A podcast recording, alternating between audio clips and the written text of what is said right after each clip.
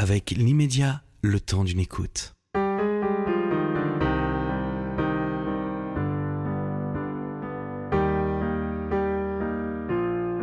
Je ne sais pas qui m'a fait un générique euh, musical aussi sinistre, mais en tout cas moi je l'aime bien.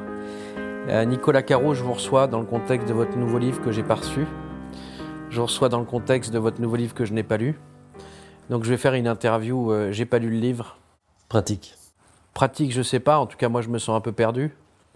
Et vous?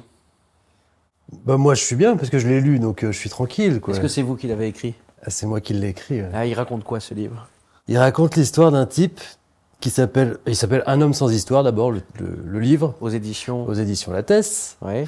Un homme sans histoire, c'est l'histoire d'un type justement qui s'appelle Henri Henri Rey qui vit dans un petit village de l'ouest de la France qui s'appelle Belprat. On dit Belprat quand on n'est pas de Belprat, sinon on dit Belprat.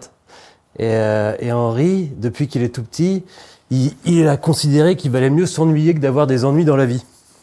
C'est-à-dire qu'à l'école, dès qu'il faisait un peu le chahut et tout, il s'est rendu compte que très vite il y avait des conséquences et que c'était toujours désagréable. Et donc il préfère s'ennuyer que d'avoir des ennuis. Et aujourd'hui, il a 35 ans, on est dans les années 90, il est expert comptable. Tous les matins, il part à 7h53 de, de chez lui, dans son lotissement. Il fait un bisou sur la joue droite de sa femme Gwendoline. Il part, il a calculé qu'il faut exactement 7 minutes pour arriver au bureau. Le soir, il repart à 17h22 euh, etc., etc. Tous les jours. Le midi, il rentre aussi pour déjeuner. Tous les lundis, c'est des spaghettis bolognaises. Tous les mardis, c'est une blanquette de veau, etc. Le vendredi soir, quand même, il a sa petite soirée avec son pote Antoine Dupin, qui est un aristocrate local, un peu playboy et tout, tout le contraire d'Henri. C'est un type un peu flamboyant et tout ça. Alors qu'Henri, euh, l'expert comptable, donc, euh, est un peu terne, un peu gris. Mais ça lui va très bien. Il est très heureux comme ça. Il a décidé que il allait attendre que ça se termine mais euh, que ce soit le moins désagréable possible pour lui. Et voilà, éviter la, la douleur plutôt que de chercher l'aventure et le bonheur absolument. Et il a rien, il a aucune histoire à raconter jamais, puisqu'il s'ennuie. C'est le double, la double signification du titre, un homme sans histoire. C'est à la fois le type qui n'a pas de problème, comme dans les faits divers, on dit c'était un homme sans histoire, etc. Mais Henri, c'est aussi un homme qui n'a pas d'histoire à raconter. Finalement, deux, points. Enfin, là, de brûle, à brûle pour point, j'ai l'impression qu'il y a deux euh, paradigmes entre Daniel Balavoine, de je me présente, je m'appelle Henri, Henri. et je voudrais bien réussir ma vie. Bah justement, c'est de l'anti-Balavoine. parce C'est l'anti-Balavoine et un mix avec Proust à la recherche du temps perdu, finalement. Alors, pas du tout. Bah là, pour le coup, avec le descriptif que vous m'en faites, il y a deux paradigmes, non? Ah bah, il y, en a même mille des paradigmes. Ouais. Mais en fait, ce qui se complique, c'est que euh, dans la vie d'Henri, il y a quand même un petit truc extraordinaire. C'est un écrin avec des boutons de manchette qu'il garde dans son tiroir à chaussettes. Et cet écrin et ces boutons de manchette, c'est son grand-père qui lui a donné quand il avait 15 ans. Il l'a pris un peu solennellement dans son bureau. Il lui a raconté une histoire qui lui est arrivée pendant la guerre, où il a rencontré un déserteur allemand. Ils se sont sauvés la vie mutuellement. Et ils se sont échangés leurs boutons de manchette. Enfin, chacun en a donné un à l'autre, ce qui donne une paire de boutons de manchette dépareillés, un de l'uniforme de l'armée française et l'autre de l'armée allemande. Et euh, il lui a expliqué qu'il s'était échangé ça comme une sorte de pacte pour dire si un jour un de nos descendants a besoin d'un coup de main, eh ben, il suffit de reconstituer cette paire de boutons de manchette et, et- et- et il faudra, on devra assistance à l'autre. Donc si un jour un jeune Allemand vient te voir et te dit euh, qu'il a besoin de toi, tu lui sers un coup à boire et tu lui demandes de quoi il a besoin. Et tous les soirs, enfin non, une fois par semaine, il regarde cet écrin, ça le fait un peu rêver, et clac, il le ferme, il le remet dans son tiroir et il reprend sa petite vie. Sauf qu'un jour, il s'aperçoit que Gwendoline, sa femme, le trompe, ça c'est pas très grave, mais surtout elle a offert euh, le- le- ses boutons de manchette à son amant. Et donc, contre toute sa philosophie, il cambriole la maison de, de l'amant de sa femme et, euh, par accident, il le tue. Et donc, il part en cavale autour du monde et euh, pour retrouver euh, l'ami de son grand-père qui pourra peut-être l'aider. Et ce faisant, il va rencontrer plein de gens et, euh, et ne plus s'ennuyer et avoir beaucoup, beaucoup d'histoires à raconter. Dans un esprit un peu à la frère Cohen, Wes Anderson, Larry McMurtry. C'est plutôt ça le, para- le paradigme. Et puis c'est aussi une réflexion sur euh, les histoires à raconter. Moi, ça me fascine assez. On sait bien qu'on vit dans une sorte de spectacle, que le monde est un théâtre, n'est-ce pas, comme disait Shakespeare. The world is stage. Euh, mais surtout, euh, dans ce spectacle, il faut toujours avoir un truc à raconter. de vrai. Si on prend l'apéro et qu'il y a un plombier et un mec qui a fait le tour du monde de- pendant un an et qui vient de, re- de- de retourner euh, au bercail, lui, il a plein d'histoires à raconter, tout le monde le regarde avec des grands yeux comme ça, fasciné, alors que le plombier, lui, qui a bossé toute la journée, qui a rendu des services énormes, parce qu'une fuite d'eau, c'est la catastrophe quand, euh, quand on la vit. Et le plombier, lui, il arrive, il fait ça et tout, sauf qu'il n'a pas d'histoire à raconter le soir à l'apéro. Tandis que l'autre, qui, qui se l'est coulé douce pendant un an, qui a traînassé et tout, ben lui, il a plein d'histoires à raconter. Et alors, je tranche pas, je m'en fous, je trouve ça super, mais je trouve qu'il y a une forme d'injustice dans les histoires à raconter. Et surtout, l'effet pervers, c'est que comme il nous faut toujours une bonne histoire à raconter, et que c'est pas toujours facile d'en trouver sur son chemin, parce qu'il faut une histoire vraie, et ben on la crée. Et pour la créer, eh ben, on s'engueule avec son voisin, on médit du collègue. Euh, bref, on crée une histoire vraie, mais un peu négative, simplement dans le but d'avoir une histoire à raconter. Ce qui n'était pas du tout le cas d'Henri au départ, qui avait même jamais envie de raconter une bonne histoire. Et vous, qu'est-ce que vous faites tous les jours pour être utile? Comme un plombier finalement. Pour être utile, bah, je parle de bouquins tous les jours. Est-ce que vous semblez que c'est utile? Je donne envie de lire. Bon, je sais pas, j'espère. Mais en tout cas, moi, ça me plaît. je me pose pas trop cette question. C'est pas du tout un. C'est pas parce que dans mon roman j'explique ça que j'ai une mission ou un message. hein. Comme dit Hemingway, euh, si vous voulez faire passer un message, envoyez un télégramme. Moi, je trouve que le roman n'a pas d'utilité euh, pour non Alors, plus. pourquoi vous l'avez écrit? Bah, parce que ça m'amuse et parce que j'ai envie de le raconter. Donc vous nous imposez euh, une lecture supplémentaire. Ah, moi, j'impose pas. Pour Il faut, votre payer 20 euros pour pouvoir y accéder. Ouais. Mais j'espère effectivement que ça va, en tout cas, euh, euh, donner, ouais, partager ma vision du monde et puis aussi éventuellement divertir un peu et faire rire. C'est très égocentrique. Ah ben c'est, il faut être très très arrogant pour publier un roman. Il faut être très très arrogant pour le publier et assez humble quand même pour accepter que l'éditeur y touche, euh, qu'on bouge des structures. euh. Est-ce que vous êtes devenu animateur radio pour être euh, écrivain? Non, pas vraiment, mais je suis, plus- mais enfin un peu parce que je suis devenu journaliste comme prétexte euh, à l'écriture. C'est-à-dire que j'étais pas assez arrogant à l'époque pour me dire que j'allais publier des, des livres, mais que quand même j'avais envie d'écrire et que le métier de journaliste me permettrait d'écrire sans avoir à publier un roman euh, et à me la jouer quoi. Euh, En disant je suis assez, je suis assez fort pour, pour, pour, euh, écrire un livre qui soit intéressant. Et euh, Oui, parce que là, votre éditeur, il passe à la radio, il a un public, ça va faire tant de, de ventes, il est bankable. Ouf. J'espère qu'il s'est plutôt dit c'est euh, vachement bien. Je pense que ça, que ça peut marcher. ouais. Ouais, mais il y a plein de livres vachement bien. Mais en fait, c'est un peu un mythe, ça, les journalistes qui, euh, qui, qui vendent beaucoup de livres. En fait, je pense que ça n'a pas de lien. Euh, en fait, vous, vous pensez aux vedettes qui, qui effectivement vendent des livres. Je pense à rien. Non, Je mais pense- enfin, ce que vous, là. ce que- ce que- cette réflexion-là, ça me fait penser plutôt à, à cette idée qui est assez vraie pour le coup, que les vedettes, euh, mais donc très connues, quoi. Moi, on m'arrête pas dans la rue, hein. même si je parle à voix haute très fort. euh, on me reconnaît quand je dis mon nom, mais si- pour les auditeurs d'Europe, mais, euh, mais Ah, c'est plutôt les- carrément, ou de France. d'Europe 1, d'Europe 1. Ah, d'Europe oui. 1, oui, d'accord, ok. Et, euh, et, euh, oui, parce que je travaille à Europe 1. Ah oui, d'accord. Euh, mais en revanche, les, peu, les vedettes de télé, oui, c'est vrai. euh, parfois, il y en a certains, ils peuvent publier n'importe quoi, ça se vendra. D'accord, et quel auteur contemporain vous vénérez? Euh, Jean Echnoz, Ouais. euh, Michel Houellebecq, Éric Chevillard, Pourquoi vous les aimez? Parce que euh, ils ont un style, ils ont une. Parce une qu'il ne faut pas oublier que vous étiez critique littéraire. Hein. Je suis toujours. D'accord. Euh, j'ai- j'ai, euh, J'aime leur façon de dire les choses, de présenter euh, leur vision du monde, de me faire bouger moi aussi. Et Aimé puis- Welbeck, c'est un peu à la mode. Aimer Welbeck, c'est à la mode Ou peut-être, ouais, moi je m'en fous un peu hein, de la Ouais. mode, mais, euh, mais euh, moi, Welbeck, je l'ai lu à 18 ans. Euh, le premier que j'ai lu, c'était Extension du domaine de la lutte. Et la force de Welbeck, enfin en tout cas pour moi, c'est que je me suis dit en refermant le livre, jamais, jamais, euh, je ne travaillerai dans une entreprise classique. Un truc de- comme dans Extension du domaine de la lutte, quoi. Un truc. euh, D'accord, mais vous travaillez à Europe caricature 1 d'entreprise. actuellement. Oui, mais c'est pas une entreprise classique, c'est une entreprise de journalistes. Euh, ça n'a rien à voir avec. C'est une euh, énorme maison avec avec- des budgets extraordinaires. ouais, bien sûr, mais c'est que- des gens qui ont fait le tour du monde, qui parlent de trucs marrants. enfin, Non, je pense que vous journaliste, faites un c'est pas métier, vous faites un consultant, métier extraordinaire dans une structure très ordinaire. Oui, il y a, y y une machine à- il y a une machine à café aussi. Voilà. Mais, mais c'est quand même pas la même. Mais effectivement, il y a quelques, comme ça, quelques, quelques fonctions de l'entreprise classique qui, qui, qui sont partout de toute façon. Mais moi, je suis assez rétif à ça.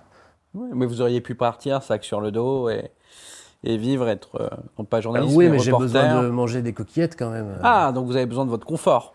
Bien sûr, bah, Donc finalement, Henri vous ressemble un petit peu. Non, parce que justement, Henri, je pense que c'est un personnage, je voulais un personnage de pure fiction, un personnage complètement invraisemblable. Et je pense qu'être à ce point-là, euh, dans la conscience de, pouvoir, de devoir s'ennuyer pour éviter les ennuis, je pense qu'heureusement, ça n'existe pas.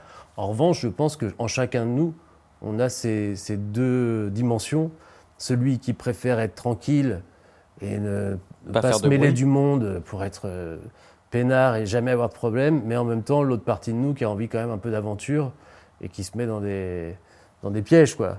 Et qui, qui se retrouve confronté à des problèmes, évidemment. Dès qu'on bouge, on a des problèmes, c'est normal. Ah, Mais c'est ça ce qui, est- ce qui rend vivant. à partir du moment où on écrit, on s'attend à être, ou édité, on s'attend à être critiqué. Euh, pas, moi, je, pas forcément. Enfin, je, c'est pas l'idée que je me fais quand j'écris, en tout cas. J'y pense pas. Je me dis pas, euh, je me dis pas, on va crier au chef-d'œuvre, et je me dis pas, on va me taper dessus parce qu'on trouvera ça, ça tellement nul, quoi. Nicolas Caro, vous êtes marié Ouais. depuis combien de temps Euh, ça, non, ça, ça, ça fait quelques années. Ouais, vous allez dire non, non, ça. Vous avez hésité en Non, mais ça. parce que On n'a pas l'habitude de vous poser cette question. Ouais, exactement. Ouais, bah Donc voilà. j'étais en train de me dire, est-ce que je parle de ça ou pas Ah non, mais vous je êtes marié Oui, non, s'en fiche depuis quelque temps. de- Oui, oui, mais enfin, si je dis oui, ça, ça engage une autre question. Je, suis- Ah non, non, non. je, vous vois venir. Ah non, euh, je suis pas journaliste, moi. hein. Je pose des Vous questions. n'êtes pas que- journaliste non Non, Pourquoi pas vous n'êtes pas journaliste C'est quoi la différence Euh, je suis qu'animateur, moi. Je vous savez. euh, D'accord. Qu'est-ce que c'est quoi la différence entre bah, animateur il y et en a un journaliste qui est euh, qui est dont, dont les études vous imposent un diplôme et vous dites tiens maintenant vous Moi, êtes j'ai pas de journaliste. diplôme de journaliste. Donc vous n'êtes pas journaliste. Ah bon? Bah non. Je fais des reportages. Ah d'accord, vous êtes reporter, vous êtes animateur, euh, chroniqueur, mais vous n'êtes pas journaliste. Bien sûr que si, j'ai une carte de presse. Ah ben carte de presse parce que vous travaillez dans un organe de presse. Mais vous n'êtes pas vous êtes pas attesté comme journaliste. Il n'y a pas de. Il y a pas, on n'est pas assermenté hein, quand on est journaliste. Il y a pas- Presque. on n'a pas On besoin du diplôme de de l'école de journalisme pour être journaliste. Oui, mais on signe un code de déontologie. Euh, oui, mais pas parce qu'on sort de l'école. D'ailleurs, on le signe pas le code de déontologie. Oui, je suis bien d'accord.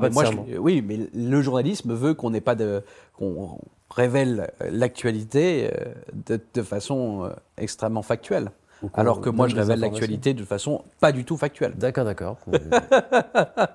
C'est intéressant. Donc, euh, non, je ne suis qu'un qu'un pauvre animateur qui, qui tente de faire parler des gens et que sur ma question, justement, puisque le personnage peut t'intéresser et il intéresse aujourd'hui, puisqu'on achète ses livres et on vous écoute à la radio et on peut vous demander parfois euh, euh, qui vous êtes et d'où vous venez. Qu'est-ce que c'est que votre éducation, par exemple, Nicolas Caro? Qu'est-ce qui vous a poussé à devenir et faire ce métier? Moi, je suis journaliste parce que je j'étais, euh, j'avais envie de faire beaucoup de choses. Je voulais être euh, avocat ou médecin ou, euh, ou chef d'entreprise ou je sais pas trop quand j'avais euh, quand j'étais gamin quoi. Ou euh, guitariste, rockstar. Et en fait, il y a un moment où je suis tombé sur une fiche de l'ONICEP. Il y a toujours une- un aspect de la scène hein, dans tout ce que vous m'avez dit d'ailleurs. Un aspect de là Scène, de se Scène. mettre en Oui, scène. mais non, mais c'est ce que je vous ai dit surtout. On Ouais. est tous euh, sur scène là en ce moment. euh, Ouais. Et tout le monde est tout le temps, quoi. Même boulangère, c'est une actrice qui joue son spectacle. Oui, mais la- entre une boulangère et un, un, un serial rocker, euh, Ah, ou bah, un, sûr. avocat du barreau, euh, type euh, Il y a- Dupont-Moretti, Il y a des gradations. type le professeur Raoult dans la médecine, il y a des gradations au niveau de la Absolument. Truc. Mais là, vous n'avez pas choisi entre avocat, rockstar et, Et justement, c'est ce que j'allais dire. Un, jour, j'ai vu une fiche de l'ONICEF. Vous savez, c'était dans les CDI des collèges et il y avait des classeurs. Enfin, maintenant, Alors, ça CDI, doit être rappelons ce que informatisé. c'est parce que ça n'existe CDI, plus c'est les bibliothèques. Si, ça existe. Ça existe encore Bien sûr. Bah, je sais pas, je les ai jamais vus. C'est les bibliothèques de collège ou de lycée, quoi. Ouais, je suis jamais allé, pour Et ça. euh, et il y avait des classeurs, maintenant j'imagine que c'est sur ordinateur, mais des classeurs avec des grandes fiches comme ça, et il y avait marqué avocat, euh, salaire, euh, 100 000 francs, c'était à l'époque c'était en francs, Euh, machin, euh, pilote de ligne, gna, gna, gna, et, euh, journaliste, et bon j'ai vu que le salaire c'était 8 000 francs en moyenne, Ouais. mais bon je me suis dit ça c'est pas grave, je me débrouillerai, et puis surtout je me suis dit tiens mais c'est peut-être ça euh, la solution, c'est-à-dire de pouvoir vivre d'une certaine manière, y compris par procuration, plusieurs vies en allant s'intéresser aux avocats, aux pilotes de ligne, aux, aux boulangers, aux plombiers et tout. Ça permet de tout faire sans. Alors bon, je me suis trompé, hein, c'est pas du tout ça le journalisme, mais. euh, mais j'avais pas, en fait, au départ, après c'est venu, mais j'avais pas du tout le mythe d'Albert Londres et tout ça. C'était bon, il y avait le côté Tintin et tout. euh, je peux peut-être vivre des trucs euh, vraiment très marrants. mais c'est pour ça que je suis devenu journaliste. Vous Et êtes tintinophile. pas dingue, pas dingue de Tintin, mais j'aime bien, oui. Ouais. Mais euh, ce que je veux dire, c'est qu'ensuite est venue aussi l'écriture et le- les romans et tout, et c'était aussi un prétexte pour écrire. Je me suis dit, journaliste, euh, je vais passer mon temps à écrire, même si euh, là encore, euh, ça n'a rien à voir. mais- Nicolas Caro, dans 10 ans, c'est qui? C'est quoi? Et, Et là, c'est où? j'ai aucune idée. Et je veux pas savoir pour l'instant, je préfère découvrir au fur et à mesure. Pourquoi la radio et pas euh, la télé? Pourquoi pas la télé Pourquoi ne faire en fait de la radio pour vous auriez pu rester derrière un... Complètement par hasard. Non mais ça, on le dit tous. Oui, je sais, mais c'est vrai. Je, bah, je, je vous explique. Je voulais faire de la presse écrite, moi, donc. Euh, et euh, j'étais, je faisais mes des études euh, à la Sorbonne en philosophie politique, parce que je voulais être journaliste politique au départ. Et euh, après, j'ai fait un DESS, master professionnel, de com politique, en me disant si jamais il faut quand même euh, que j'ai un travail, quoi. Mais j'ai profité de cette année-là pour envoyer des CV, des lettres de motivation à toutes les rédactions de Paris euh, presse écrite en particulier, mais aussi radio, télé. Et en fait, j'ai eu qu'une seule réponse euh, d'Europe 1. Et donc j'y suis allé et je suis resté. Mais euh, Après, j'ai fait un peu de LCI, vite fait un stage. Puis après, j'ai été embauché à Europe. Et puis voilà. Puis après, finalement, j'ai fait de la presse écrite aux Inrock, à Marianne et tout. Mais, mais au départ, c'est la radio, c'était complètement par hasard. vous êtes un homme heureux. Ouais, je peux dire ça. Comment vous définissez votre bonheur? Par cet aspect de quotidienneté, de routinier? Justement? Puisque Je- finalement, là, ce que vous êtes en train de me dire, votre parcours, il n'a pas d'embûche, il n'a pas de problème. Ah bah si, parce que euh, à l'intérieur de ce parcours, euh, c'est pas facile hein, d'être journaliste euh, Non, mais- et d'en vivre. Non, mais personne n'est facile, c'est pas facile d'être boulanger et se lever tous les jours. euh. Oui, mais enfin, c'est peut-être plus euh, linéaire, quoi. Journaliste, faut quand même s'accrocher. Moi, je me suis beaucoup accroché pour faire ce que j'avais envie de faire dans le journalisme. Mm. C'est pas très très compliqué de trouver peut-être un petit stage ou un petit boulot et tout, mais pour faire ce qu'on a vraiment envie de faire dans le journalisme, je pense qu'il faut, il faut vraiment s'accrocher. Moi, j'ai croisé beaucoup de gens, ouais, beaucoup de.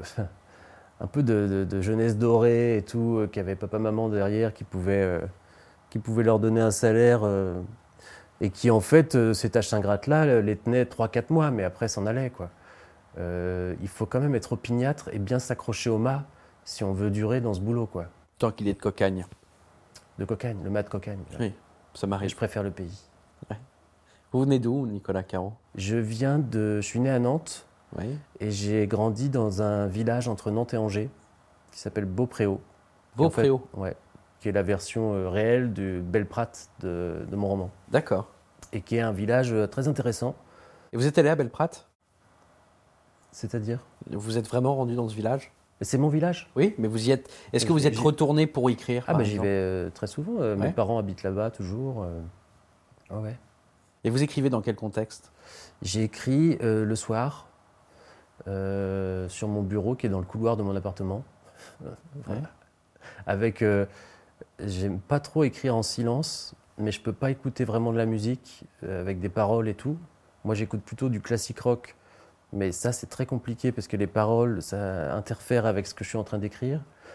Euh, la musique classique, c'est un peu trop grandiose et flamboyant.